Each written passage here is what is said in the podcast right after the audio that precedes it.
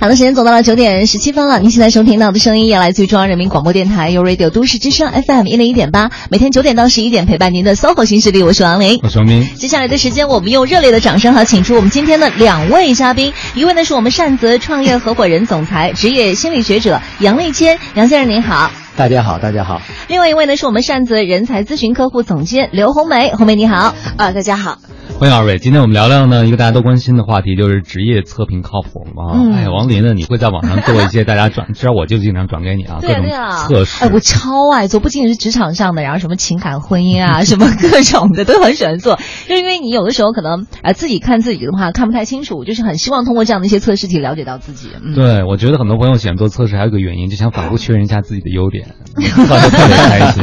哎，对啊，或者是看很多的这个星座的解析啊等等，就觉得哇，只要是好的都很像自己。对，那说到职业测评就更实用了。很多朋友都在今天希望找到一个人岗匹配适合自己的职业，但是确实照镜子这件事情，可能周围的朋友还不够啊，可能还需要测试和测评。对所以今天我们请来二位专家跟我们讲讲这个职业测评真的靠谱吗？通过做测试，我们能知道自己适合做什么吗？对，或者说我自己到底想要什么？嗯，我现在所拥有的东西到底是什么？嗯，那现在这个职业测评是不是我们在寻找自己匹配职业或者适合职业的时候一个很主要的手段呢？嗯，呃，我先说两句哈。好嘞其实我倒觉得，的确这是一个心理学里面最有魅力的话题。嗯哼，大家都希望通过一些外在的这个方法来了解自己。其实人这一辈子都在探究自己的这个情况。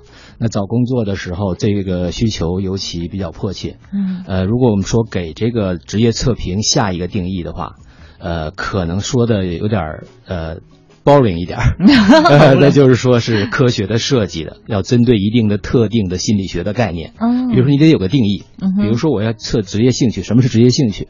我要测职业能力，什么是职业能力？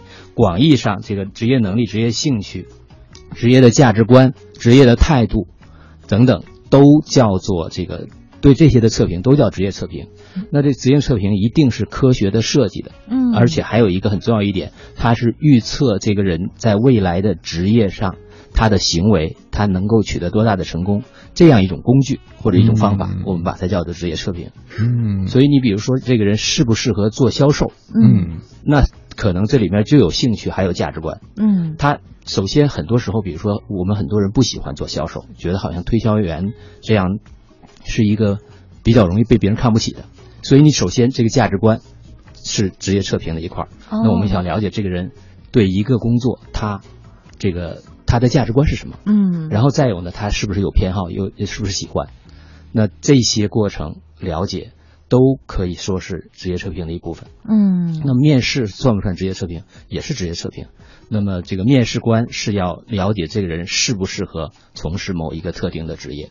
当然，可能我们比较这个狭义的是说，主要是心理学上的，呃，或者说在线的，或者是纸笔的，这样好像是一个特定的心理学工具，我们才叫职业测评。其实职业测评可以很广泛。嗯，明白了你。刚才说到这个销售员的例子，我就想到了有的朋友我认识的，他可能在为单位签合同的时候，可能是锱铢必较型的，就是说他就会抠实自己单位的利益，但是他自己买菜的时候或者生活很多选择的时候，他并不是很在意这件事情，因为他就觉得说为。别人争取利益哈，或者为集体争取利益，他觉得是能接受的。但是为自己争取利益，他觉得就是贪便宜，他觉得这人太小气，你知道吗？我发现他的这个还挺有意思，就是同、他具备这个讲价的能力，但是他不会为自己用，嗯他会觉得那样显得我很小气。但是为单位用，他觉得这个是一件很光荣的事情。嗯，哎，这些通过那个测试都能测出来的吗？这种，呃，我我觉得哈，这个是一个是人的一个职业中的行为，嗯一个是生活中的行为。对，呃，那么刚才这个汪冰讲的很有意思，就是说实际上这个人职业行为呢，他更多是在显示自己的能力，哦，对吧？通过能力，然后给呃通过显示他的能力，然后给公司给所在的组织呃带来一定的收益。嗯对吧？他比如说锱铢必较，去去跟别人去这个呃，去跟别人去讨论，那要跟别人去讲价。但生活中呢，其实他的个性上可能是可能比较大方的，哎所以他并不是特别在意。呃，那么我觉得这可能工作中、生活中的这个人的这种行为表现的确会有不同。嗯嗯，所以如果要是一个人在生活中是锱铢必较的，我们说你挺适合去谈合同，未必对不对？，对，他可能在职业中也锱铢必较。呃，其实多数的时候是一致的。嗯呃人的个性特点多数的时候是一致的，嗯但是有的时候像我刚才你刚才那个汪冰举那例子，实际上是他的职业价值观在起作用。嗯我要给我的公司，呃，创造什么价值，然后我显示我的能力，我帮我公司做到一件事情，这是很得意的一件事情。所以他在这方面呢，实际上可能，如果他总体上个性是一个比较细致、比较容易去呃讲究细节、嗯这个追求这个收益的这样的一个个性特点的话，那实际上他在呃工作中呢，可能是这个顺便就显示出来了。如果他生活中很大度大度，呃，这个不不喜欢计较这细节，在工作中他特别要做的话，他需要付出很多的努力，嗯。因为他要要实际上跟自己的个性对着干的。对啊，有可能是双子座，嗯，啊，那就说起来这个星座和血型啊，对啊，星座和血型这些东西这个是？很有意思的一个话题，茶余饭后特别有意思。但是这个恕我直言，在心理学上，我们非常明确的一个结论，嗯。就说国际上的研究也都非常明确的这个结论，就是星座和血型实际上是不靠谱，完全不靠谱的，对吧？完全不靠谱。我就觉得是这样的，就是每次看那些什么星座测试啊，或者什么，只要把星座给你遮上的话，你看底下所有的那些评论，跟你都多多少少会有一些相符的。嗯所以我觉得他那个大多数可能都不是特别靠谱。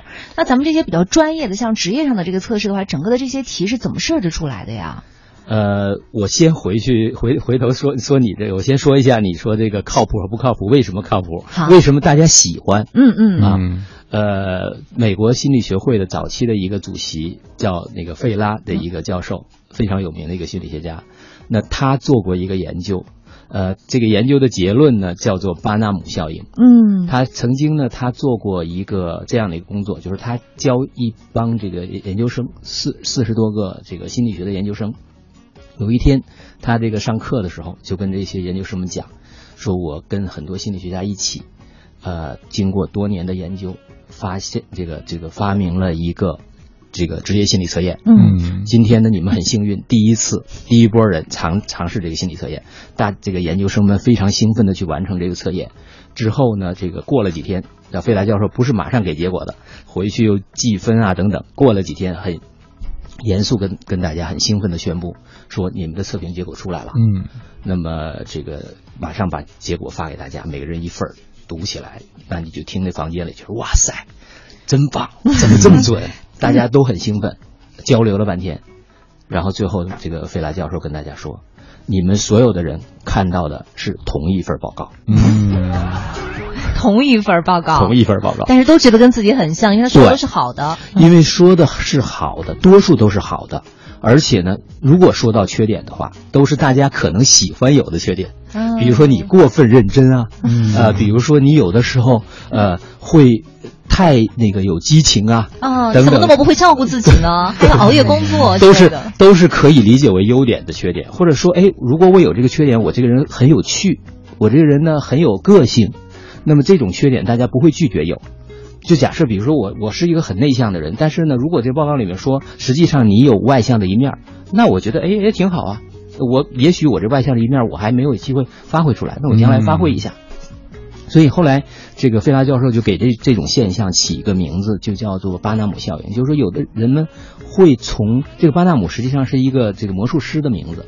魔术师玩纸牌的时候，让大家都看一张纸牌，每个人都看到了，最后都看到了自己想看的那张纸牌。嗯但实际上呢，就是这个测评报告，大家都从里面找自己愿意看到的东西。嗯所以费莱教授是想说明这个问题，所以这种很笼统的，每个人都觉得像自己的这种测评结果的解读，就叫巴纳姆效应。嗯就是很多星座血型的这种测评结果的解读，啊、其实是巴纳姆效应的结果。嗯大家如果愿意的话，可以去百度去搜一下嗯什么叫巴纳姆效应。故事跟我讲的差不多，不一定百分之百准确哈。嗯，但我再多问你一句啊，就现在您说到职业测评，确实和星座血型比起来，当然职业测评是更靠谱了。但你会发现，现在现实中很多做 HR 的朋友啊，他会看到应聘者的出生日期，他会有一个反应，你知道吗？啊，甚至我在第一看到有的职场新人的时候，他们说自己的时候，应聘的时候，甚至会把自己的星座血型告诉我 HR 的应聘说，哦，我是什么做的，所以我怎样怎样怎样怎样啊。嗯就是虽然可能大家觉得这是不靠谱的，但为什么大家还这么热衷于，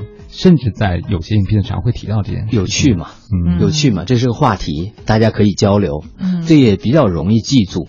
是吧？这个我觉得就是一个一个话题。嗯那如果是 HR，嗯，是吧？人力资源的人把这个真当回事儿，啊，那就蛮遗憾的了，嗯因为这个实际上实际上是一个没有科学根据的。如果根据这个来选人的话，那会带来很多误导。嗯那其实对这个组织未必是一件好那事儿。老板 呢？我有时候会听有的 HR 说，我们啊倒是不介意，但我老板就不喜欢招哪个哪个 谁。我真的是遇到过这样的那老板，就那就更遗。憾了，可能是一个很有个性的老板，但他可能也，但是另外一方面，也许是太自以为是了，有可能他是缺少这方面的尝试，可能对，也有可能是在感情方面受过对，伤对我也想被那个月份的甩锅。对，我觉得都有可能。九点二十八分了哈，一开场的时候我们就先了解什么叫巴纳姆效应，一块儿学习了对，一对。刚才王丽问了一个很重要的问题啊，就是我们这个人才测评的题是怎么编出来的啊？它是根据什么就能测出来我们适合什么样的职业呢？对，好想知道哎。啊，行，那这个问题梅来吧。哦，我来回答一下。对对对，那个在回答这个问题之前，这个我稍微再做一个概念上的一个呃明确哈。呃，这个职业测评刚跟刚才咱们提到的一些星座、血型啦，这这样的到底有什么差别？其实，呃，这个测评如果只说测评这两个字，可能它的这个含义是更加广泛的。比如说一些趣味的测评。啊，然后比如说我们所呃说的这种讨论，今天讨论的这种严肃的这个职业测评，再包括其实可能大家接触的比较少的，比如说有一些临床上的一些测评，就是我们在看，哎，你到底是不是有抑郁症啦，等等等等一些精神疾病哈，等等等等，这都可以算作这个广义的这个测评的一个范畴里头。嗯然后，那我们现在要讨论的其实是比较严肃的，可以用在咱们刚才所说的选拔呀，这个职场上的这样一些职业呃职业的这个测评。然后，那对于这个呃我们做这种职业测评的这个公司来说，一套呃真正的这个职业测评问卷是怎么做出来的？呃，其实整个过程非常的复杂，工序非常。呃，非常繁多哈。首先，比如说，我们得要有一个理论基础。举个例子，呃，比如说，呃，这个非常知名的一个叫做十六 PF 的一个测验，这个是非常非常知名的。然后它有一个非常好的理论基础，是美国卡特尔心理学家的卡特尔十六人格特质，就是他抓取了十六个最重要的人格特点来描述，全面的去描述一个人的特点。那么他先有了这样的一个理论为基础，接下来呢，会根据这个理论基础，会去找一些呃编制一些题目，这些题目必须是要去可以去预测，就是大家未来在工作上的一些行为，职场上的一些行为，包括未来在这个工作上是不是能取得成功，呃嗯，这些题目必须是要跟未来的这样一些行为相联系的。然后把这些行呃题目编制好之后，有一个非常重要的环节，就是我们必须大量的去试试测试测，就是比如说呃各个不同的年龄阶段的、不同性别的，然后可能不同社会层级的人都来去做这样的一个问卷，嗯我们收集到这个数据，然后通过这个心理学、心理测量学一些科学的这个方法，然后会去做大量的这种数据研究，然后看一下是不是我我刚。当时设计的这些题目真的能跟这些人未来的行为有很好的这种相关的关系，然后不断的反复的去做。如果举个例子啊，就是我们比如说呃善泽的这个测验，然后可能第一遍做的时候有一些题目这个数据不是特别好，我们需要一遍一遍的去对这些题目进行修订，嗯。修订之后再拿去做大量的这种试测，收集数据，直到这个最后统计的结果符合心理测量学上或心理统计学上对这个就是呃职业测评问卷这样的一个要求之后，然后我们才说这个就是题目这个部分 OK 了。然后那接下来我们还要去建立常模。什么叫常模？就是一个比较组的概念。呃，这个王林有孩子哈，可能未来会遇到这样一种情况。嗯呃，有一天孩子回家跟说说，哎，妈妈，今天我数学考了八十分。这个时候，相信很多家长可能都遇到这种情况，但是可能家长就会比较懵。哎，八十分这是好还是不好呢？有可能这次这个数学考试特别简单，嗯全班都得了一百分，嗯就你孩子得了八十分。那呃，也有可能这次数学考试特别难，大家可能都没有及格，哎，孩子考八十分还考了第一名，嗯对吧？所以这个常模的概念其实就是一个比较组。我们拿到一个分数是并不知道，比如说这个候选人，我说他得了这个责任心上是五分，那是高还是低？是高还是低群中排在什么位置？对对对，啊他的责任心到底是在跟大家比，跟他类似的一群人比，到底是强还是不强？那这样的话，我们必须要有一个常模组，有一个比较组来做这样的一个工作。嗯所以呃，整个过程是这样子。然后另外呢，还提到两个呃，也是就是大家现在说到这个职业测评都会提到的概念，呃，有一个叫信度，另外一个叫效度。这个就像咱们这个。呃某个机器的合格证书一样，就是你如果要设计一个心理呃这个就是合格的这个职业测评问卷出来，必须要有这样两个指标。嗯，信度是什么？信度是说你这个问卷可信的程度。比如说举个例子，咱们还是拿责任心来说啊，我说我设计了一套问卷，这是考责任心的。啊，那么到底考的是不是责任心？嗯，对吧？这个就是信度的概念。然后效度是什么呢？效度是说，哎，我说我这个测呃这个问卷考的责任心，未来能预测这个候选人未来的工作绩效。他责任心高的话，未来可能他这个工作表现会特别好。那你这个问卷的结果到底跟他未来的这个行为，跟他未来的工作绩效有没有关系？这个是效度的概念。能不能预测？对，能不能去预测？对，信度就是说，我想测这个，但我是不是真能测出来这个？是不是稳定？那结果是不是稳定？哎，那我们我们其实都挺好奇的。比如说，你刚才讲到了一个问卷的预测功能，就我招这个人测这个分数，他未来职业表现是什么？嗯，这个预测功能是怎么测评实现的呢？这个是当时测设计测评的时候是怎么能够？因为我们为什么喜欢做测试呢？我们都想知道未来，对吧？对，或者说你们在进行预测阶段的时候是有跟踪的吗？长期长时间的跟踪吗？啊，王林非常说的非常好哈。其实这样，这个预测这个呃效度这个里头哈，它也有很多不同的这个效度的种类。比如说刚才二位提到的，其实就是一个预测效度的概念。嗯、其实，在呃一个很严肃的这种呃职业测评，它这个研发的过程里头，确实是需要去追追踪的。呃，我给大家举一个小小的例子哈，呃，我们给一个呃。金融行业的一个公司做这个校园招聘，已经是持续做了五年了。然后每一年他的校园招聘的学生都会有数据。然后另外呢，我们会知道哪些学生最后真的是能成功的入职他们公司。然后在呃去年的时候，然后当时我们就跟那个 HR 商量说，哎，那个都做了这么多年了，咱们这个数据也累积的特别好，您看能不能给我们提供一下入职的？三四年之内入职的这些候选人，因为每年他们公司会有非常严格的这个绩效考核的数据，嗯，说能不能给我们提供一下这些学生的绩效数据，然后我们来看一下，就是到底就是当时我们给您做这个校园招聘的时候使用的这些测评有没有起到他当时很好的这个选拔的作用，呃，然后最后一共是有五六十个人，当然这个样本不算大，就这样一个数据做出来之后，我们会发现我们在那个校园招聘里头给他们使用的这样一套职业测评的这个工具，呃，跟他最后追追踪的这几年的工这个工作绩效有非常显著的正相关关系。嗯，翻译成大白话的意思就是说，这些学生如果在呃招聘的时候，他在这个测验上表现出了高分，那他在未来这个呃内部公司内部的这个绩效考核里头，他也表现出了高分。嗯，对，翻译成大白话就是这样的一个一个相关的关系。红梅，我想问一下，就是咱们当时校招的话，连续五年那题都是一样的吗？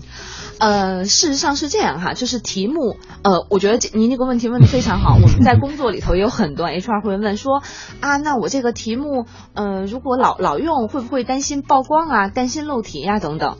呃，但是其实这个问题是有几个环节我们去控制的。首先，第一个关于这个曝光率，我们在每年给他们做这个测试的时候，对曝光率的控制都非常好，因为呃。这个职业测评里头有个能力测验这个概念啊，其实如果，呃，咱们呃。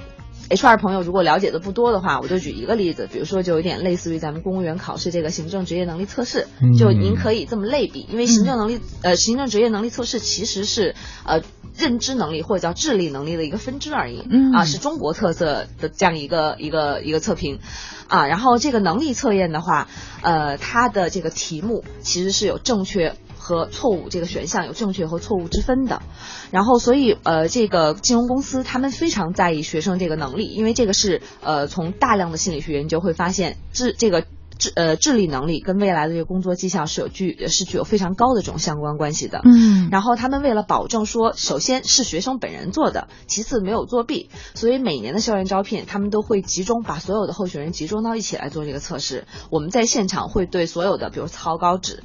所有的，比如说，甚至这个准考证上都控制的非常严，不允许任何有把这个题目写记录下来夹带出去的可能，嗯这是控制曝光率的一个方式。嗯然后另外呢，当然您提到那个问题，题目会不会换？我们当然会做呃部分的更新，但是我们一定会有部分的题目是保留下来的，因为我们必须要确保每一年题目它的难度水平是几乎基本一致的。嗯这样的话，大家的成绩历年的成绩才有一个可比性，要不然如果能力每年这个水平都变化特别大，那我们就没有办法去过几年再回去看追踪啊。对对对嗯对。然后包括这个绩效研究的话，也不可能说把几年的数据放到一起来做这样一个纵向的比较了。对，嗯，我突然就明白为什好么有意思啊算命不靠谱了，因为算命他不会做这种追踪。对呀、对呀、就直接摸一下你的手就知道。对，而且他算的人究竟未来准不准发生没发生，他是没有一个数据追踪的，所以他也没有一个统计，也没有一个足够大的样本量，更多都是被算准的人就开始传，对不对？对，嗯，就说哎呀，他挺准，挺挺准，但究竟这个准是到什么程度，他也没有前后的比较，然后是有多少人转，也没有一个概率数据。而每个算命人都是一个心理学，他知道你心里面最想要什么，其实跟那个血型和星座。刚才说到这些测评呢，王林问了好多，我觉得其实特别尖锐，我们都特别想知道的问题。还有一个问题呢，我们也想问一问，比如说在我大学入学的时候，我记得特别清楚，那个时候刚刚开始给新生做一些，比如说情绪方面的测试啊，性格方面的测试。嗯那个时候我们当时在大教室里几百个新生在做的时候，大家就交头接耳。那时候刚认识是一个寝室的人，刚刚认识，家人不认识啊，就开始说哎这不是逗小孩吗？这还不知道怎么选呢？因为你刚经过高考，你很知道选什么是好的答案？对，就是一看到题干的话，我就知道对方想要什么，想测我什么。对对对，哦而且大家都，你想新生嘛，当时就在想，大家都从各全国各地考来，当然不希望在任何测试上显得自己心里有问题了，对不对对？不管他正着问反着问，嗯比如说你难过的天或者你快乐大概频率是什么样，反正你都能知道究竟是怎么回事。所以我们特想问一下啊，在职业测评里存在作弊一说吗？对，会不会有作假？对，谁回答？杨总，我来说啊关于作假的问题我来说。OK，其实呢，这个心态大家都有，呃，都想猜这个心理学家编这个测验究竟想测查我什么。嗯，但是我可以说呢，心理学家也不是吃干饭的。哎，呃，就说大家有这个心态，那么心理学家最先要研究的问题，希望要测出这个人的真实的情况，就是要避免我们叫叫一个专业的说法叫社会称许性。嗯，就是你想装好，想投其所好这样的一种这个愿望，那么我们把它叫是控制社会程序性，就避免这种情况。那么其中其呃其实有不同的这个，比如说能力测验，它有正确答案，这个呢，你这个就是就是个比难度，看谁看谁能够答对了。但是那种人格测验。呃，就是个性特点啊等等这方面的测评，刚才比如说心理健康等等这些测评，那大家都会说，哎，我猜这个题在测什么？嗯是不是我有不想让别人知道的东西，我能不能去回避，不让让别人知道？嗯啊，那这样的心态大家的确是都有，但是呢，其实心理学家问的题目往往都是很具体、很小的题目，他不会让你猜出来。我们做过这种事，这个这个这个这种调查，其实有的这种做专门做盗盗版测验的公司，就是拿着这个那个好的这个测验题目去找北师大心理系的学生，让他们猜每道题都是测什么的。哦，然后反推，然后反推，然后去这个编这种这个测后面的解答的这种方法，然后就等于自己把这个盗版测验就盗盗版出来了。哇，。那这就是反控制社对会他想想想去反反着去看这个解码把这个解对啊解码一下，把这个正这个把这个这个后面的解读的方法去给找出来。但实际上，基本上到最后呢，这个即使是北大北师大心理系的学生，都会猜错。哦哪道题测什么，实际上是猜不出来。你以为你猜的是测 A 因素，但实际上这题目是测的是 B 因素。最后这个题目究竟测的哪个因素，最后是完全靠数据说话的。嗯啊，并不是说你想着说这个呃这个这个他是在测这个，其实你你猜的很可能是错的。嗯而且我们问的是很小的问题，最后我们是靠统计来说话的。说究竟你回答了多少个跟某一个因素有关的题，你是怎么答的？最后归结起来来说明你是怎么怎么这个这个结果。这是一个因素，一个控制方法。还有呢，就是说，呃，水涨船高，大家都有这个作假的心态。比如说，那最后呢，我们把这个答案的这个，比如说这个水平提高了，嗯这个互相之间比，最后呢，把这个因素抵消了，你是什么特点，最后还是能够体现出来。哦，没有，就大家一起来做假题的话，其实最后还是一样的，大家都想把自己都装好了三分，嗯那把这三分一扣掉，再减掉还是一样的这个。这个大家彼此的差距还是表现出来了。都是套路啊！天哪，就是你眼前的黑不是黑是吗？哎，杨总说这个特别好，因为你在应招聘的时候，你招聘一群人是吧？你对从一群中选择，它并不是一对一的一个测试。没错，所以我们这个心理测验呢，有有一个在使用情境，一个是在选拔情境下使用的，嗯有个选拔情境的比较标准。嗯就是大家都在选拔的时候，都想把自己最好的一面表现出来，那水涨船高。还有一种呢，就是发展的情境，大家都是那个能够心平气和的，就是想了解自己，想怎么去最好的去洞察自己。这个时候，大家这种装好的心态都放下了，是这个时候彼此之间的再比较，那么这个水涨船高那个效应就少一点儿。嗯所以这个时候的比较标准就又不一样。所以实际上这些这个在心理学上，我们大家都会有这种各种各样的安排，不同的时间用不同的长模。嗯啊，这个是这个就是不不同的时是不同的情境用不同的比较标准。嗯嗯嗯，对。哇，太有意思了，感觉啊，对还有好多问题想问。然后，但是我们先稍微休息一下吧。到整点过后的话，马上回来。各位有什么问题想要问的话，也可以通过微信跟我们联系哈，直接在微信的公众账号搜索添加“都市之声”为好友，发送文字留言过来就可以。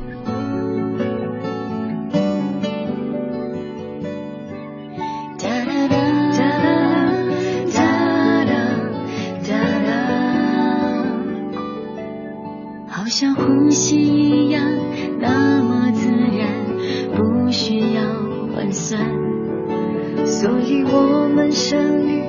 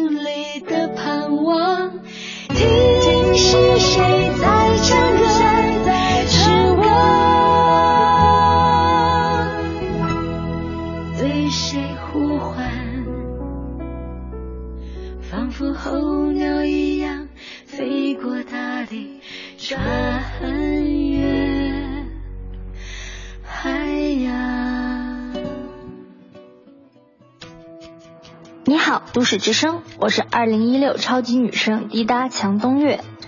在前年的夏天，我遇到了一个很久很久很久没有见的故人。我们之前有很美好的回忆，但最后因为争吵而不欢而散。我犹豫要不要上前，可最后还是没有鼓起勇气。回到家，我觉得有一些些的后悔，但更多的是遗憾吧。最后我哼出了这么一首歌。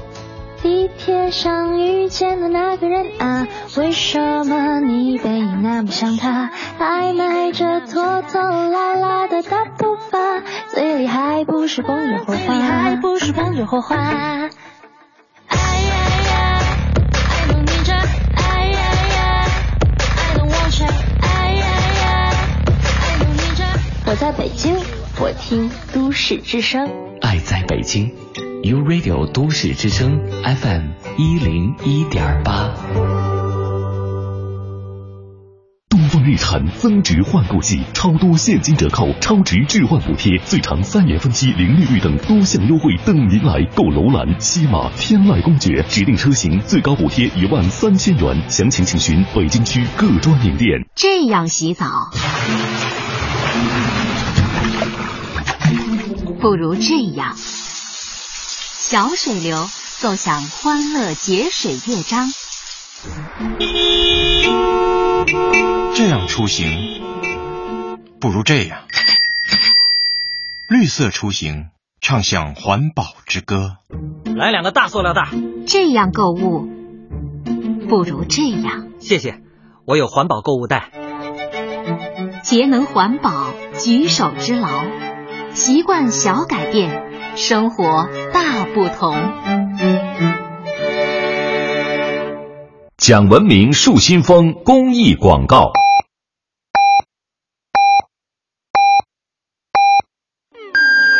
现在是北京时间上午十点，我是大学老师阿玉。说话很简单，会说话就不简单了。中文是很美妙的语言，和我一起做个会说话的人。都市之声，百姓报时。中央人民广播电台，U Radio U Radio 都市之声 FM 一零一点八。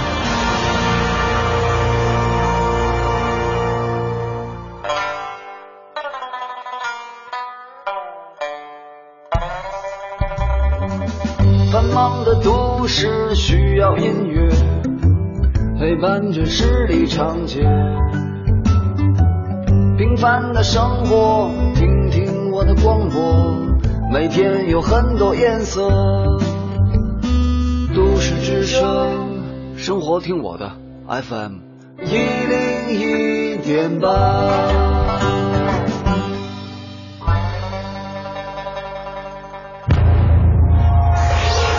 一零一八都市大头条。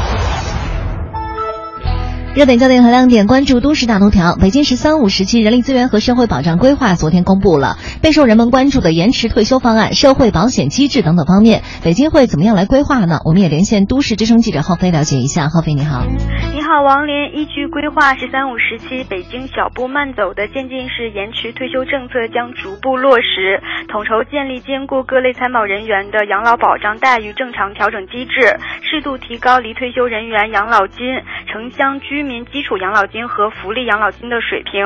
那么，按照人力社保部的设想，制定渐进式延迟退休年龄政策时，考虑分步走。首先是小步慢走，渐进到位，每年推迟几个月的时间，经过一个相当长的时间，再达到法定退休的目标年龄。其次，将区分不同群体的情况，分步实施。与此同时，未来五年，北京城乡基本社会保险将实现应保尽保，医疗保险政策向大病和困难人群。适度倾斜，完善失业、工伤以及生育保险待遇的调整机制，健全各项社会保障标呃待遇标准联动调整机制，适度缩小不同群体之间的差距。那么未来五年，本市还将健全财政投入制度，适当降低社会保险费率，适时开展基金委托投资，实现基金保值增值。好的，都市聚焦点尽在大头条。王林，好的，感谢浩飞。我们也来看一下现在的路面情况。嗯，跟大家汇报一下哈，现在这个时段呢，东部环路的交通压力啊还是比较大的，像东二环南段的南向北方向啊，东三环南段的南向北方向，以及东四环南段的南向北方向，车流量都是持续比较大的。还有在东五环的化工桥到远通桥南向北方向也是车多排队的情况。另外呢，受到建外大街进京方向车行缓慢的影响，京通快速路进京方向车辆积压排队，后车队尾排过了双桥，建议我们从东边呃进京的车辆呢，最好是绕。行广渠路来行驶，在这儿感谢我们的路况编辑玉静给我们提供的最新路面情况。这里是 U Radio 都市之声 FM 一零一点八，您现在正在收听的是 SOHO 新势力。各位好，欢迎回来！您正在收听的这个声音，依然来自 SOHO 新势力 Radio 都市之声 FM 一零一点八，我是斌，我是王林。哎，此刻呢，陪伴我们坐在直播间的两位嘉宾朋友，一位是我们善泽创业合伙人、总裁、职业心理学者杨立谦，杨先生您好。大家好，二位好。另外一位呢，是我们善泽人才咨询客户总监刘红梅，红梅你好，大家好。欢迎二位，二位刚才跟我们介绍了这个测试题怎么编出来的，提到了什么信度啊、消度啊这些。但是可能作为一般的，比如我们职场中人啊，在网上或者说在一些咨询公司选择测试的时候，可能并不太知道这些背后的数据。那如果我们通过什么简单的方法，能够大概知道这个测试靠不靠谱呢？这是一个适合这个质量高吗？这是骗我了吗？就是像刚才二位也提到了，包括特别是在网上，现在转来转去测试也特别多，有些号称史上最靠谱的什么职业测。测试之类的，对吧？我们怎么能知道这结果是不是有参考价值呢？我有一个朋友，他特别喜欢做一个测试，这个测试每次测出来他都说他应该去当诗人。哦，他为什么喜欢这测试呢？因为这个测试说中他的心，他觉得当诗人是他想去的一个状态。那个什么巴纳姆效应，就是就想到自己想要的东西。对，二位来给我们分享一下，就是我们怎么来鉴别一个测试是不是靠谱的？嗯，我稍微说几句哈。其实刚才红梅也讲过了，一个心理测验编出来很不容易。对，那肯定不是说三分钟、两分钟随便说一句话就编出来。我们在电视啊、网络呀，呃，有的时候看到的那些呃测验，往往就是问一两个题就给你下一大堆结论，趣味性的。对，这种趣味性的，当然就说茶余饭后是很有意思。呃，但是的确呢，它不够靠谱。这就好像说刚才说小孩，你问小孩一个数学题，他答错了，嗯，并不一定说他的数学就不好。哎，那么实际上一个最简单的判断，说，哎，这个测验要有一定的长度，要有一定的问题。嗯，你问了十个题，关于下给你下一个结论，和问一个题下一个结论，肯定是问十个题下的那个结论。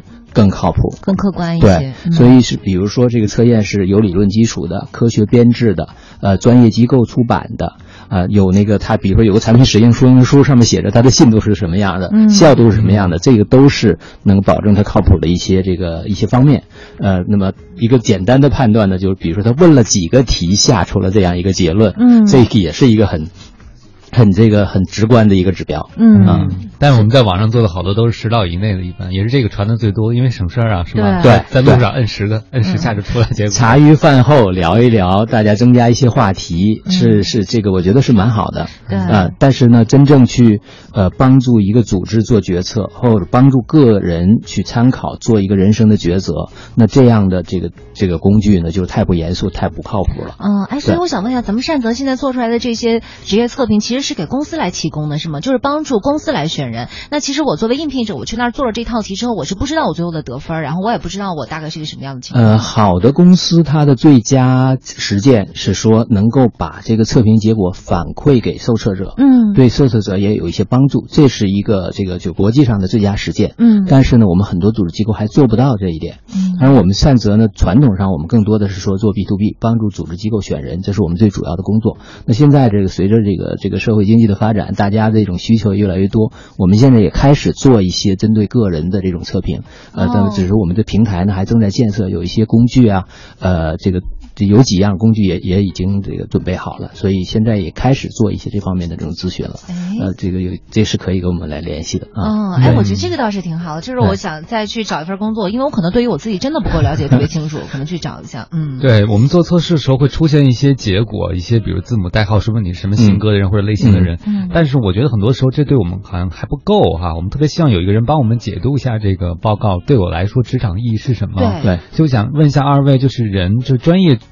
专家的知识和经验在解读报告本身方面占有什么比例？是不是我们有这报告就够了？还是说更多的需要结合这个人，比如说面谈啊，或者我对你的一些其他方面了解，综合来使用这样一份报告？其实做职业测评哈，我们有一个基本的原则，就是不要简单仅仅根据一个一两个测评工具的结果，嗯，下一个结论。这倒不是静态的。对，就是其实组织机构选人的时候，也是结合多种测评方法。我们说叫几个多，有多个评估者对多个候选人和候选人之间可以比较，然后根据多方面的因素，使用多种测评工具进行这个比较，包括面谈啊等等背景调查这些东西。当然，这个心理测验、职业测评是可以作为很重要的一个参考。嗯，那么个人其实做人生的抉择的时候，也是比如说他的背景啊、家庭的影响啊、他的学历啊，嗯，等等，这些都是参考因素。当然呢，就是说，比如说这个职业的兴趣的测评、职业偏好的测评、职业能力的测评等等，也是一些很重要的参考因素。还有呢，就是解读的时候，现在测评工具呢，我们已经在逐渐的把测评工具尽可能简单化，让大家容易理解，读起来自己就可以读懂。但是还是很多时候有这个专业的这个咨询顾问给你去解读，呃，跟你去这个互动沟通，呃，这样呢可能帮助更大。我们从里面可以这个去发掘更多的意义，比如说这个洞察，然后这个发现，然后你才能发挥。是吧？这个这个有一个过程，所以这个前面这个真真正理解这个测评结果还是蛮必要的。嗯嗯，我有个朋友呢，他没做职业测评之前，他只知道自己工作不开心，嗯，但不知道为什么不开心。后来做测评以后就知道为什么不开心，就是他可能和这个工作岗位并不匹配。但是他跟我说，他知道为什么不开心以后，他更不开心了啊，因为他很喜欢这份工作吗？因为他就发现，因为他。以前就认为不开心就是不开心吗？他也不知道为什么就凑合了。嗯。现在既然知道了和工作不匹配，那就意味着他经常有个提人声音在提醒他，嗯。你可能要换个工作，那就换不了工作啊。哦，因为可能一些很现实的原因家庭的原因啊等等对方方面面，这个影响因素太多了对，所以对好像对对对。光有这个结果还是不够的，因为和这个人所处的社会环境有是是是是，嗯。其实你刚才这个提醒我们最近的一个小的案例，还真是就是一个，呃，这个很出色的一个女孩，白富美，嗯呃，从国外学习回来，各方面的条件非常好，也在一个非常好的一个机构里面。她在在这个外外地的一个省会城市，嗯坐着飞机嗯来了，到我们公司，我们谈了半天。但提前呢，我们把这些测评工具发给她，让她去呃完成这个测试。那么这个，然后我们跟她谈了大概有有两个多小时。问题跟你刚才说的情况也蛮像的，就是她很喜欢这份工作，但是呢，在工作中呢有一些不开心的因因素，比如说是人际上方面的一些因素。当然，我们沟通完了之后，我们也这个也给他出一些主意。那最后呢，他不光是帮他了解他自己的特点和这工作，还帮助他分析他周围的同事的特点。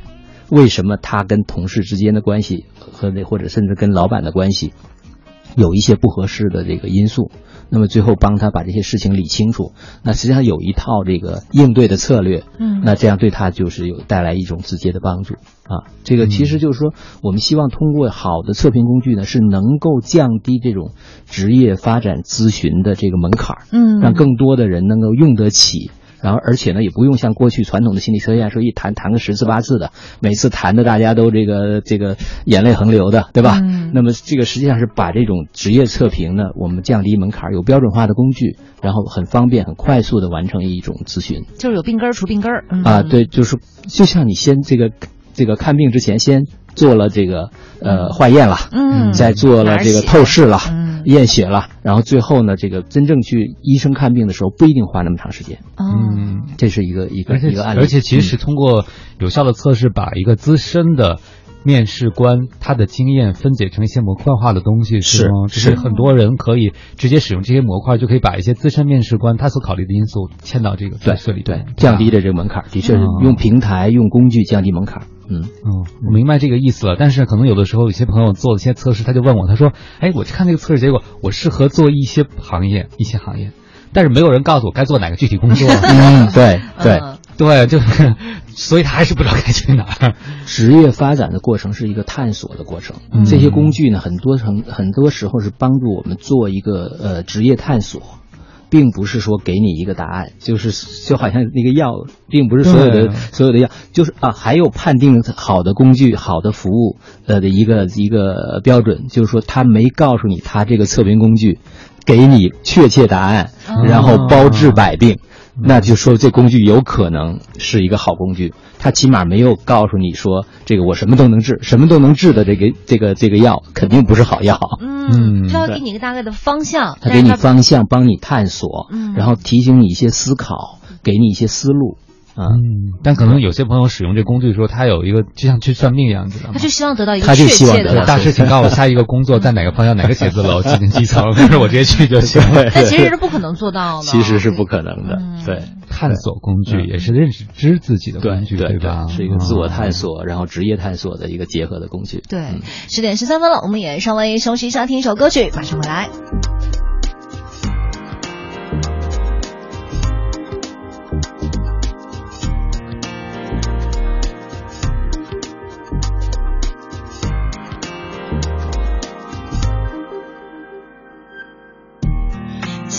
当时蓝色的天，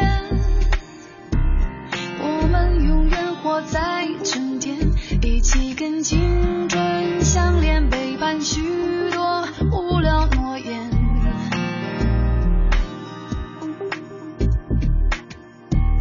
拉开了时间的窗帘，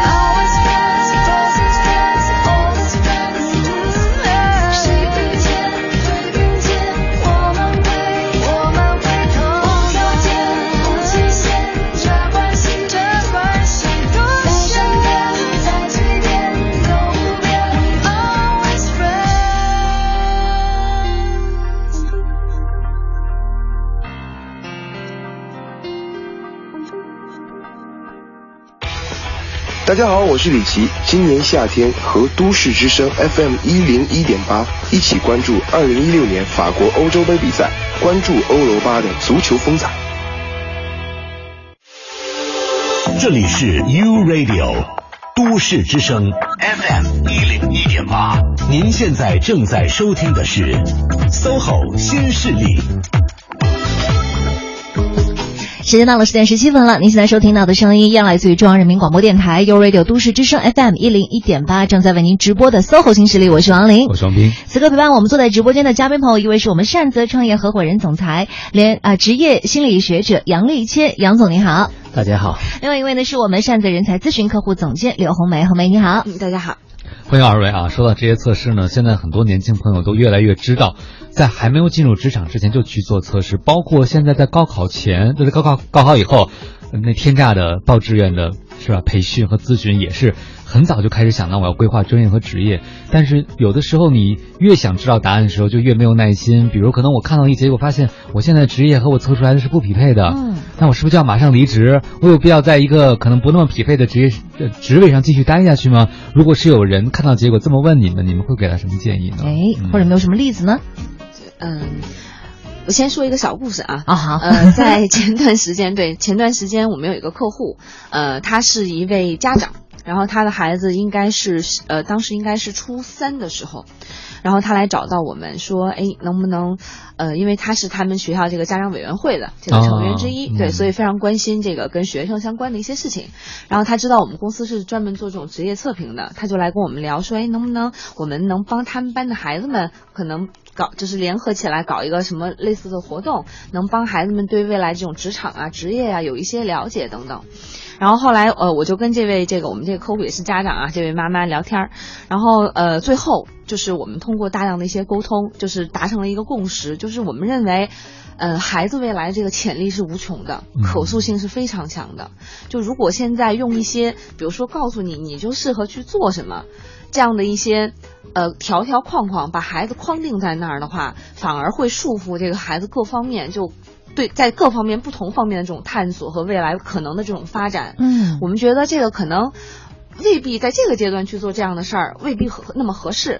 然后最后呢，是我们公司呃另外一位杨总，就是呃也是非常资深的顾问，然后他是去这个这个班给所有的孩子们做了一个。呃，未来职场这个能力要求的这样的一种分析，就是可能我们需要，比如说人际沟通啦、啊等等方面，就是我们转换一下思路，让孩子们知道，可能未来需要的是一些怎么样的一些专业的职业的一些能力，而不是说你更适合去做哪一类的工作，啊，然后我觉得，呃，其实。放到刚才咱们说的这个问题上，其实也有一定的道理。就是测验，它毕竟，呃，虽然我是做做测评的啊，但是我必须要承认，测评一定是有误差的，因为人实在实在是太复杂的一个一一种生一类生物了，对，所以测，而且再加上测验一定是有误差的，所以呢，在这种情况下，包括就比如说行业不同。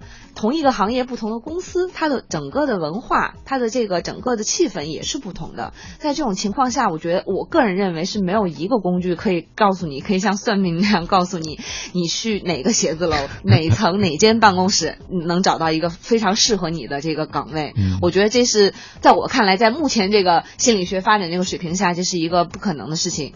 然后，所以在这种情况下，我我个人觉得这种职业指导是真的可以帮助你去提升自我认知。我认为。这是非常重要的一个部分，在我们做的大量的企业内部给员工的这种发展项目里头，我们会发现很多人他业绩不好的很重要的一个因素其实是缺乏自我认知，他觉得自己在某方面很强，或者或者在某方面很差，但其实不是的。比如说，我觉得我这个数学特别差，但有可能我跟其他的我同事比，我已经很好了。就是他对自己缺乏一个很正确的客观的认知，所以，我我个人认为，职业指导第一步一定是从提升自我认知开始，然后提升了自我认知，然后包括发现你跟现有岗位之间不管是差距还是不匹配之后，我我认为反倒是真的要静下来去考虑一下这个岗位它哪些哪些能力是你现在有的或没有的，那或者说这个职业呃，我们通过职业咨询可以看到，可能你更适合另外一个岗位，那哪那个岗位所要求的能力。哪些是你有的或没有的？如果你真的想要转型或转行业的话，那是不是要考虑那些没有的能力、技能？你需要去补充。这不是一个就一朝一夕做完这个测验立马就能。呃，办到的事情，我个人认为是这样。然后另外呢，从另外一个个人这个变化的角度来说，其实每个人每每一天起来都是一个新的人，每一秒钟都是一个新的自己啊。但是当然，从我们测评的角度上来说哈，一般比如说像这种测验的结果，我们认为大概有效期是半年半年到两年。嗯，也就是说，呃，可能你自己还在不断的变化。就为什么会是？会会根据某一个单一测验的结果，就把自己框定在某一类职业或者是某一类职位里头呢，对吧？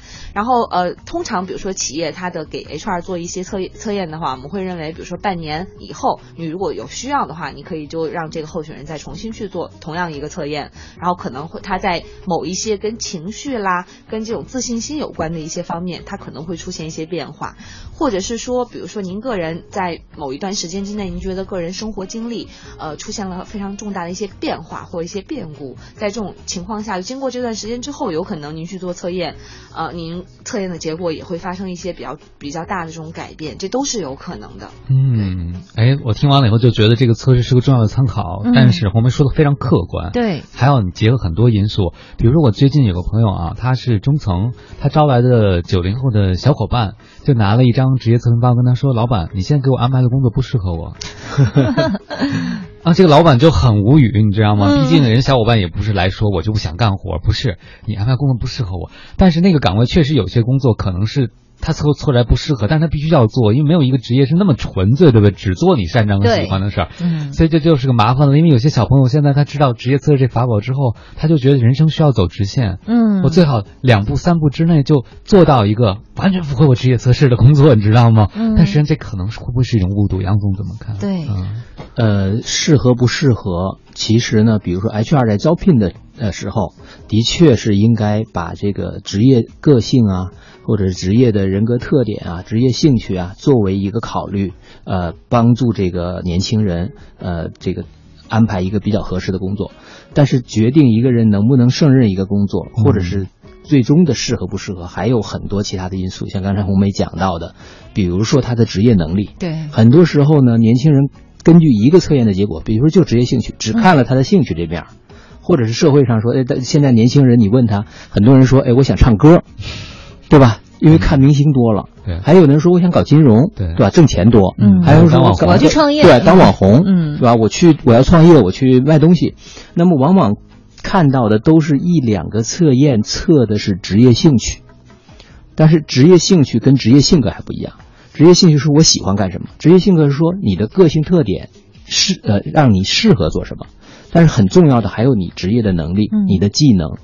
那么比如说，比如说一个人个性上很外向，那个嗯个个性外向，比如说他可能去当歌星，外向可能比较合适，但是可能他也许当一个服务员，对吧？这个也也也也也可能也比较合适。那这里面呢，歌星就需要很多的训练，那要艰难困苦，对吧？才能够在很多很多的人里面最最慢变成出来，十万里挑一十万十万里挑一，嗯对吧？所以这里面考虑的因素太多了，所以这年轻人可能也需要，就是说，这个 HR 也好，他自己也好，就是有一个自我认知，然后而且是个比较全面的自我认知，要帮助他，去去全面的去体会，而而且很多时候的确需要沉下心来去克服一时的困难，也许他有一些潜力他没有发现到，嗯啊，没有没有没有发现到，有的时候。嗯，我以后以后有机会再讲这个故事，我一直讲话就长了。没关系，啊就是反正杨总意思就是说，嗯就算你想上天，你首先你得要长出翅膀来才行，你才能上天。技能是个非常重要的翅膀。对对，嗯，对。这个我再补充一小下哈，我们呃从一开始到现在，其实聊的很多很多关于测评的这个呃应用领域的这个话题，其实都是在招聘。对吧？招聘这个领域，包括一些个人、呃职业发展这个领域，嗯但其实现在职业测评是它应用的这个领域是越来越广泛的。哎举个例子，比如说现在越来越多的企业，他们会在员工发展，他把他把这个测评，包括后面的反馈，作为一种福利提供给员工，帮助大家提升自我认知，然后未来做这个更好的职业规划。然后那再包括比如说像这个呃领导力的一些培训，就企业内部给这个管理人员的，其实也是会用到一些职业测评的一些手段，这也是给员工的一个福利，也是我们这个职业测评应用的领域。给高管的福利。对对对，然后当然还有很重要的一块儿就是员工关爱这一块儿。然后其实像刚才那个汪老师这边提到那个小朋友，就九零后小伙伴这个这个案例啊，其实我觉得呃他。可能缺乏的是在拿到这个测评报告之后，给他一个反馈。嗯。这个反馈不只是说我们就这个测验的结果给他进行了一个解读，帮助他更好的去理解，还有就是我们要怎么帮他去做他这这个职业规划，就是他想的这三步是不是现实？嗯他想的三步是看到可能谁谁谁成功的这个经验，那毕竟可能十三亿中国人里头才出一两个那样的人能能走到走走到这一步，或能走这样的直线。嗯那未来他职业规划到底应该怎么去做？他现在哪些这些，比如说琐碎的自己不喜欢的工作，哎到底能对他未来这个职业发展有哪些帮助？其实都是需要我们在这个呃，我我其实把它理解成员工发展，其实也可以叫员工关爱，嗯放到这里头去解决的问题。然后还有另外一块关于员工关爱的，我也想举个小的例子。我们前段时间帮一个创业的互联网公司，帮他们做这种高管的一个盘点的这样的项目，就是帮他们高管做测验，然后也是做反馈。然后其中他们有一个高管做了我们一个风险的，就关于这种人格风险方面的测验。呃，大家就可以理解，比如说风险就是情绪波动是不是很大啦，嗯会不会可能不遵守公司一些规定啦，等等，就这方面的一个测验，它在很好几个跟情绪有关的维度上都得到了高风险这样一个结果。高风险，然后当时我跟那个 HR 沟通的时候，然后 HR 就后来当然就是私下告诉我说，其实这个人他在呃就是精神方面，因为家庭变故的原因，已经确实精神方面出现了一些问题，他已经在就医了。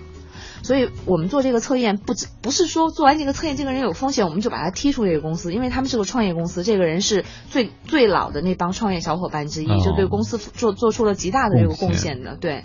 然后，但是事实上，这个测验它非常大的一个价值是什么呢？是提醒我们的 HR 你要去关心这个人，你要去帮助他，因为他现在可能在个人呃生活上面临非常大的困难。那为了帮助他，就使得他呃能继续的，比如说为这个公司持续的贡献下去。嗯那多关心他，多多帮助他。所以我们职业测评还将会起到这样一个目的，所以它不仅仅是说单纯一个选拔这样的一个一个目标。哎，这么一说，我就觉得职业测评其实并不仅仅是一个一个结束，它反而像更像是一个开始，对对让我们非了解你好，就是精辟的，哦，非常精辟的概括。嗯，明白了，十点二十九分，那我们还是先稍微休息一下。好妹妹乐队，像你这样的朋友，我觉得咱们的职业测评哈，真的是刚才提到这个关爱的计划，我觉得特别的棒。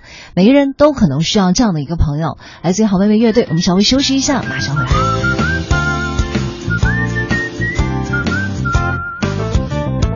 哦，我究竟犯了什么错？遇见你这样的朋友，你打乱我所有的节奏，改变我单调的生活。嘿，我到底积了什么的？遇见你这样的朋友，当我难过变得很脆弱，感谢你伸出的双手。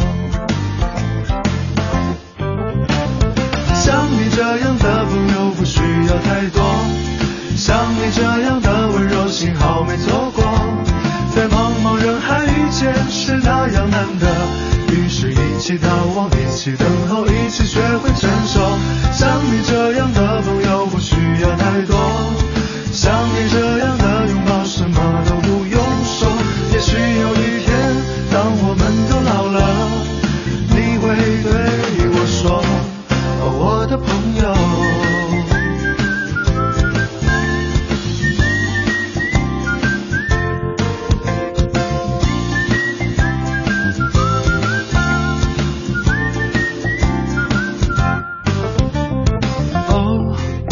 究竟犯了什么错？遇见你这样的朋友，你打乱我所有的节奏。改变我单调的生活。嘿，我到底积了什么的？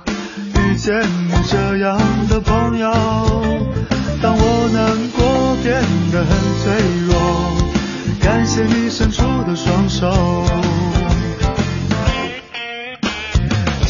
这样的朋友不需要太多，像你这样的温柔幸好没错过，在茫茫人海遇见是那样难得，于是一起逃亡，一起等候，一起学会承受。像你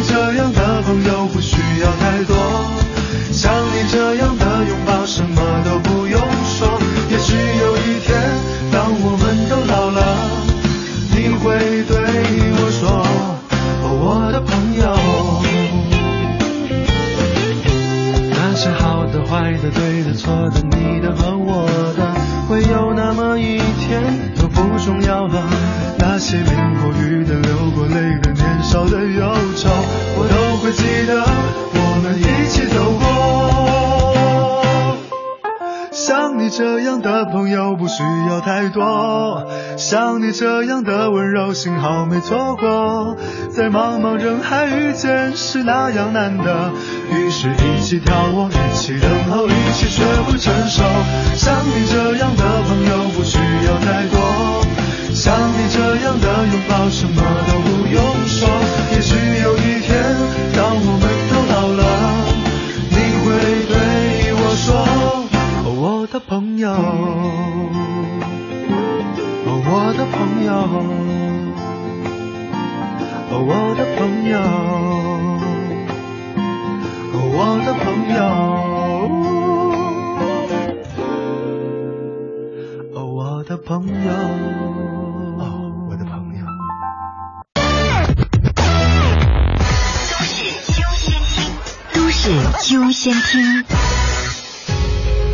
小事早知道，都市资讯优先报。这里是一零一八都市优先听，我们来关注一组财经方面的消息。国家统计局昨天宣布实施新的国内生产总值核算办法。根据新的核算办法，去年 GDP 增加八千七百九十八亿元，增幅为百分之一点三。扣除价格影响后，GDP 实际的增长速度提高了零点零四个百分点。国务院办公厅日前印发通知，要求巩固和扩大三证合一登记制度的改革成果，整合社会保险登记证和统计登记证。从今年十月份开始，将会正式实施五证合一、一照一码。国家卫生计生委主任李斌昨天表示，今年我国新农合政策范围内住院费用报销比例将会再次提高五个百分点以上。北京市住建委日前透露说，今后开发商在现房销售前，将可以不再通过摇号方式确定物业服务评估监理机构，而是可以通过市场方式自行确定，并且来确定物业费的标准。天津自贸区东江进口商品直营中心北京卓展店近日开始试运营了，所售商品平均价格呢比市面是低了近三成，这也意味着北京市民今后在家门口就可以以更优惠的价格购买到进口商品了。资讯丰富生活上是由郝飞编辑王林播报的，一零一八都市优先听。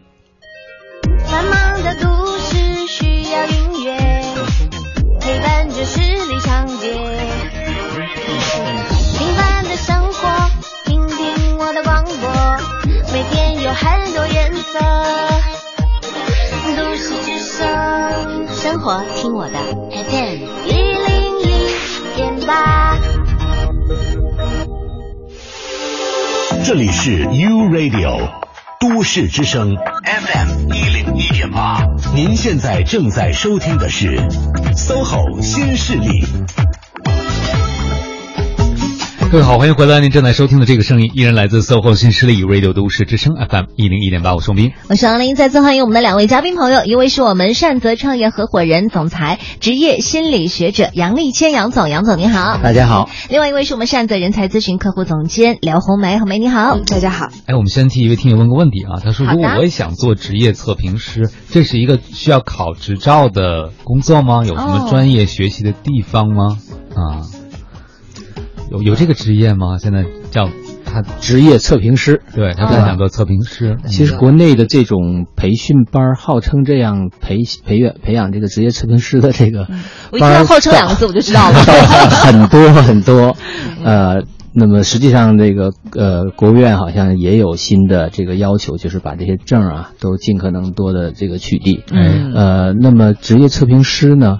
呃，这样的实际工作是存在的，很多人是在做这个工作，呃，但是呢，我们这国内说实话，这方面的培训不是特别系统，嗯，即使你是，比如说你是这个心理学毕业的，呃，有很好的这种这种科班教育，但也不意味着就你善于去做这种实际的测评和咨询，嗯，很多时候其实在国际上的标准呢，就说你。不管你是学什么的，都需要一些很具体的这个技能上的培训。嗯，比如说怎么跟候选人跟跟沟通，怎么去解读一个报告，呃，怎么去给这个结果做反馈。起码的，比如说你的统计技术技技能，对吧？你怎么去这个了解，比如说正态分布啊，呃，比如说一个分数的高低啊，各种各样不同分数体制的解读啊，这些都很有很多训练。那么实际上在。我们一个职业上的要求，比如说一个职业人格测验，它你要解读清楚的话，呃，国际上的标准大概有四到五天的一个全天的培训，嗯，有很多这个认证的这个过程，嗯，那当然我们现在在国内呢，这方面呢，相对来说呢，呃，要还是容易比较打一些折扣，有的时候一个老师讲，一百多个人听，呃，听完了之后呢，大家都这个选择题打勾，最后就发一证，就是直接测评师了。啊，这种呢，这个其实培训的这种质量要求还不太一样。嗯，但是我我倒是很希望，呃，不管怎么样，这种培训，呃，总比没有培训好，还是要逐渐的希望有更多的人去学习掌握这种专业技能。但是我也希望呢，就是这种培训的机构呢，把这个培训做得更扎实一点。更像一个技能，比如说你一个医生是吧？你这个学学了五年的这个这个学医，你还要住院医，对不对？你还要这个这个这个什么主治医，最后你才能变成主任医。嗯，哪有说这个今天这个还什么都没学呢？然后三天之后你这个画完勾考完试就拿一证就可以给别人做咨询了？嗯，那有点草菅人命。对对，说太对了。对，嗯，而且刚才二位说，在解读这个测评结果的时候，一定要结合这个人具体的职业发展阶段，嗯，和他的职业，包括现在的资源、经历等等。其实这是和作为测评师本人，你的职场经验、你的职场阅历和人生经历有关系的，是是是，嗯，因为一个职场人，其实他也是在一个关系网中的一。点并不是一个职业测试就能决定所有面相的哈，嗯，所以就是咱们现有的这些测评师的话，他们以前都是一些，比如在公司里面的职场里面都是做 HR 的，还是说就是他们有这个心理学的背景啊，或者有统计学的背景吗？基本上都是。呃，HR 的背景、心理学的背景、统计学的背景都有帮助，都有都有帮助，只能这么说。那那么你个人的积累，还有有这方面的这种真正有这方面的热情啊，啊，去积累，呃，然后接接受这个好的这种训练，嗯，那么应该是一个比较好的一个结合。嗯，嗯，我们都知道很多的公司在选择这样的服务的时候，是希望给自己在用人方面有个参考哈。嗯，我特别想知道一件事，会不会有的时候这个用人单位他在用人的时候发现，哎，我对这人的直觉和这个测试结果不一样哎。就矛盾的时候，对，这个时候该何去何从？会不会有这样的情况？嗯，这个我们的一个建议呢，就是呃，一定是把多方面信息结合。嗯，然后我也特别建议，可能比如说一个 HR 或者是一个用人经理，他没有接受过这个报告解读的这方面的培训的话，你不要把一个很看起来很复杂的这个有很多专业术语的一个测评报告塞到他手里，非要让他根据这个来做一个决断。嗯，实际上我们的建议呢，就是跟这个专业的测评师。师坐下来一起来讨论这种测评结果。很多时候我们发现，这个用人经理或者甚至 HR 的人根本就没有理解这个测评报告的真实的含义，他完全看错了，甚至那个那个报告的那个分数的方向，他都是理解的反的啊然后然后就在那儿去说这个这个下一个结论。嗯所以当然现在越来越多的 HR 已经有这方面的这个。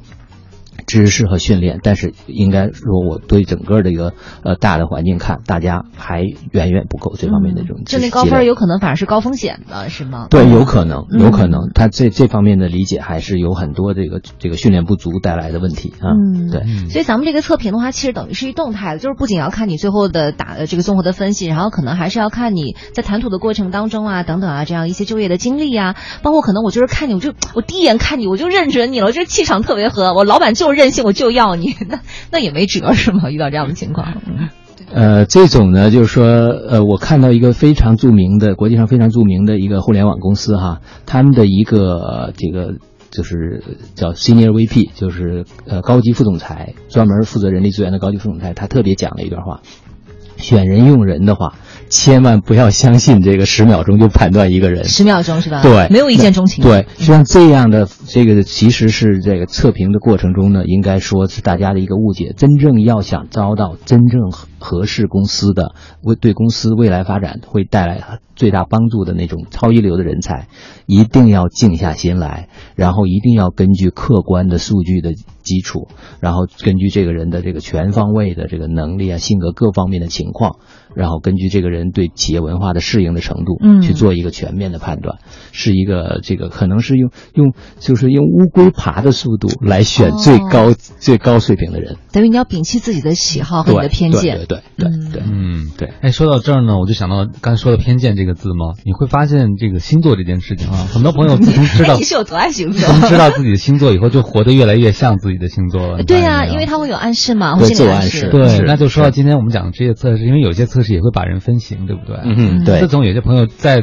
参加了公司组织的某些培训以后，知道自己是某一只动物之后，就个人说，哎，我就是某一只动物，我觉得特别像，然后他就会非常强化这方面的特质，而且他觉得，因为我不是那种动物，嗯。所以我不会具有那样的特质。他可能就会觉得越活越像他自己，但是会不会这就封闭他生命的可能性呢？是嗯，我觉得你这个判断非常对。其实这种类型学的测验呢，就是我们说把类型学和特质论是两种不同不同的测验。类型学特测验呢，就是习惯于或者尝试着把人归到一类，嗯然后就完事儿了。就一人装一盒子。对嗯 对，一个人装一盒子，每个人在盒子里头。而特质论呢，是说希望呃把涉及到一个人的个性的很多不同的因素都揭示出来。每个人在不同的方面呢，有高分有低分，但是呢，其实每个人都有各种各样变化的这种可能性。嗯那实际上呢，你的个性的类型不是你就是为人处事的一个理由，嗯或者借口。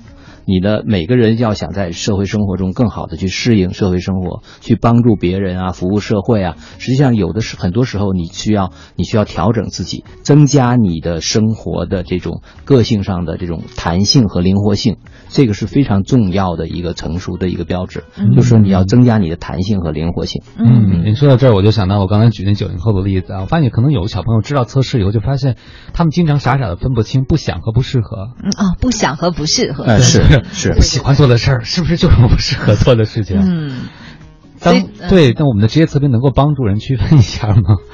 这件就是，我们说职业兴趣，嗯，是你喜欢不喜欢，嗯职业价值观是说你看重什么，这件事情是不是对你来说这个很重要？嗯。然后还有呢，就是职业的偏好、职业的个性，就是你的性格，更呃，就是能够指引你说你更适合做什么。嗯，当然还有技能、能力，就是你能不能做，这些都是可以区分出来的明白了。啊，而且很应该区分出来。嗯，哎，我想问一下红梅哈，就假如说现在是一个刚刚毕业的这样的一个大学生，他想去找工作的话，那像刚才我们这么多种类型，他应该先看哪一个？是先看我自己的啊喜好吗？还是说去看我的这个价值观，还是怎样？嗯呃，如果是对个体啊，对个人，他求职之前他要去做一个测验的话，其实现在呃比较通行的一些做法是，首先会去看，就是会去做一些职业兴趣方面的先做兴趣哈。对，嗯然后看一看他喜欢什么，然后再兼边同时做关于这个职业性格方面的测验，也就是看一下从个性上去看你适合做哪一类的。嗯，然后当然这两个测验的结果并不一定完全匹配，嗯。然后你可以从里头去找一个并集，找一个交集或找一个并集，嗯嗯。对，嗯。然后去找呃探索一条这个这个路。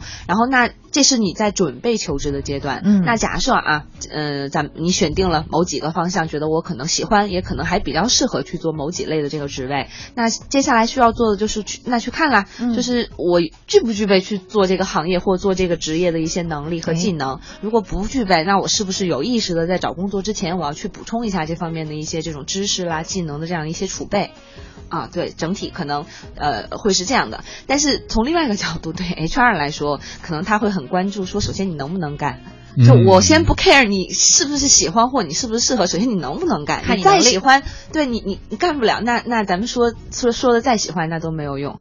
时间已经走到了十点四十九分了，您现在收听到的声音啊，来自于中央人民广播电台 u Radio 都市之声 FM 一零一点八，每天九点到十一点陪伴您的 SOHO 新势力，我是王琳。我是王斌。此刻陪伴我们坐在直播间的两位嘉宾朋友，一位依然是我们善泽创业合伙人、总裁、职业心理学者杨立谦杨总，杨总您好；大家好，另外一位是我们善泽人才咨询客户总监刘红梅，红梅你好。各位好，大家好。欢迎二位，可能很多朋友都说了，职业测试确实挺好的，但是可能我身边没有这样的资源，或者没有像二位这么资深和出色的职业测评师或者职业规划师来帮助我。那我能用什么方法，在我职业的每一个阶段都增加一些对自我的觉察？因为二位说了，其实测评工具是认识自己非常非常重要的手段啊。因为二位我在聊天过程中，我发现你们对自己的职业都是非常非常有觉察，还非常有规划的人，嗯所以。你们的个人经验也好，或者你们的专业建议，有什么我们现在就可以做的事情？特别是对于职场新人。对，就怎么样更全面的了解到自己。其实我刚才在那个放广告的时候一直在想，如果要给自己贴一些标签的话，或者给自己找一些优点和不足的话，我到底要给自己贴哪一些？好像我觉得自己评价自己还蛮难的。那这个时候可不可以寻求一些外界的帮助呢？或者问自己的朋友、上司、同事，就问谁比较合适呢？家人？嗯，说的非常好哈，就谁有可能了解你？对呀当然自己是一方面，人要有梦想，但是同时呢，就是说要有一个不断的自省的这样能力，这是一辈子的事儿，就要不断的去去反省自己，认识自己，认识自己是任何发展的一个很前提，嗯呃，前提的一个条件。当然，刚才你们主持人我觉得讲到很好，比如说呃。跟周围的朋友、家人很诚恳的谈，一定要很诚恳的谈，让他们给自己一些反馈。那么这个就也也还有一种办法，把自己的一些，比如说优点、缺点，自己自己认为的优点和缺点列下来，嗯，请别人告诉自己，或者让别人也列一下，两个人去做对比，做一些讨论。嗯啊，然后别人默默的把我的优点全拉到缺点里。嗯，对。有有的时候自己可能真的是认不太清楚自己，但是您觉得，比如说像自己的上司去去说，您觉得我有哪些缺点或者优点，这个好吗？我相信，就是你要是很诚恳的去跟上上级去谈的话，上级也会很好的去给你这些反馈。嗯啊，对。好，然后我就是综合各方的这样的一些意见，大概盘点出来，比如说罗列出来我有两条优点和二十条缺点的话，嗯这样我就可以针对这个来进行自己的一些改善了，是吗？呃我有一个很重要的建议，就是实际上呢，扬长容易，嗯补短难。嗯那么我们有的时候呢，需要扬长避短，哎一定要发挥自己的优势。很多时候，实际上你的优势并没有充分发挥出来。嗯把优势充分发挥，实际上呢是这个事半功倍的一件事儿。嗯真正这个这个补短的互联网时代嘛，优势互补，协作共赢。很多时候你可以靠别人来补充你的缺点不足，形成一个好的 team，嗯把这一起来做事情。所以这个特别是九零后的年轻人，我相信大家特别希望听到的，就是说真正把你的优点发挥出来，然后你知道你的不足。但是呢，并不一定说我一定要花很大的力气去补充不足，这可能也是一个，也算一个捷径吧。对，哎呦，所以我突然想到，之前在朋友圈里不是有一个匿名给你点评印象的那个东西是吧？嗯哎，我就想以后的话，其实可以把这个我在上面标题上写上，请大家说出我的缺点，然后后来综合一下，看看最多的那几个是哪个，然后给拎出来。那反正都是优点呢匿名嘛啊。优点啊，优点我优点我知道啊，颜值即正义啊，不是您告诉我的。但是也有很多优点你都没有注注意到呢。嗯你也可以问问大家。对对对对也好你的你的一个大很大的优点就是有很多优点却不自知。嗯。哦，是吗？哎呀，你看说了我一下，我就心里好开心。不行，我要上天了。嗯，然后呢，其实我觉得呃，今天特别开心啊，就是两位老师做客我们的直播间，告诉我们。然后我们其实刚才一直在说，怎么样去编这一些啊、职业评测。其实我觉得用编这个词真的很不好，应该就是真的是制定，是研发，非常非常严肃严谨的这样的一套规程。对，但是我们知道自己优点和缺点，通过量表或者测评工具，我们知道自己优缺点以后，其实我会觉得找到每个人都是块拼图，是吧？拼到一个合适的职位上是最终的目标和最重要的事情。那这个怎么拼上去？这个匹配该怎么去理解呢？红梅，嗯，呃，其实呃，可能在早几年之前。非常多的这个企业 HR 在呃招人的时候有一个很固着的一个理念，是我要我要找最优秀的，嗯，就不管多大型的公司或是多小的公司，可能我都想找最优秀的。嗯但是到这几年，就随着这个就是呃 HR 这个行业不断的发展，然后大家的这个理念逐渐的，我觉得是呃会修正过来，嗯会觉得说，哎，我可能未必我需要去找最最优秀的，但我其实是要找最适合我们企业的。对，然后呃，我曾经在一个三线城市去做一个项目，是一个国产汽车的一个一个一个生产商，他们去他们那儿对给他们的 HR 做了一个培训，然后当时就我们就聊天嘛，说那你们 HR 最困扰你们的一个问题是什么？他当时就说最困扰我们的问题是说招来的学生留不住。嗯，后来我们就问说那你去哪儿招啊？说我都上上海交通大学去招。我们说是 三线城市，对吧？又是一个国产的汽车品牌，可能相对薪酬，包括这个生活环境各方面都没有，对，没有那么有吸引力。这个时候你去招最优秀的人，最后的结果是什么？就是留，就根本留不住。但是其实这种人才的流失对这个企业的伤害是非常大的。对，所以你可能 HR 一开始定位你找你目标的候选人就定位错了。嗯，其实就是像刚才汪老师说的，呃，对个人来说是。找到最适合你的这个企业、呃行业、企业和这个职位，然后那对 HR 来说也是不是咱们找呃招聘的不是最优秀的人才，而是最适合我们企业的人才。嗯，这样的人才才会长久的、持续的、不断的为企业去做出这个更大的贡献。就是鱼找鱼，虾找虾，找是吧？没有没有没有。哎，听完了，其实和谈恋爱一样啊，没有最优选，只有最适合你的啊。我们是不是也以后会研发一些跟谈恋爱有关的测评工具出来？好了，时间五十五分了，今天特别开心两位，然后也把最后一首歌曲送给我们所有的收音机前的朋友们，羽泉的不停的不停的不停的，就像杨总刚才跟我们说了哈，扬长避短，其实这个避短怎么样把自己的短给补上去，才是我们需要一直在自己职场当中不断去努力的。啊，谢谢大家，汪老师，你还有什么要总结的吗？啊啊，别忘了你的优点。哎呀，我的优点就是记不住我自己的优点，不停不停的夸自己，不停的不停的优点。好了好了，在这里要代表我们的编辑肖俊，感谢大家的收听，稍后是怀强和金迪为您带来更加好听的风尚 CBD。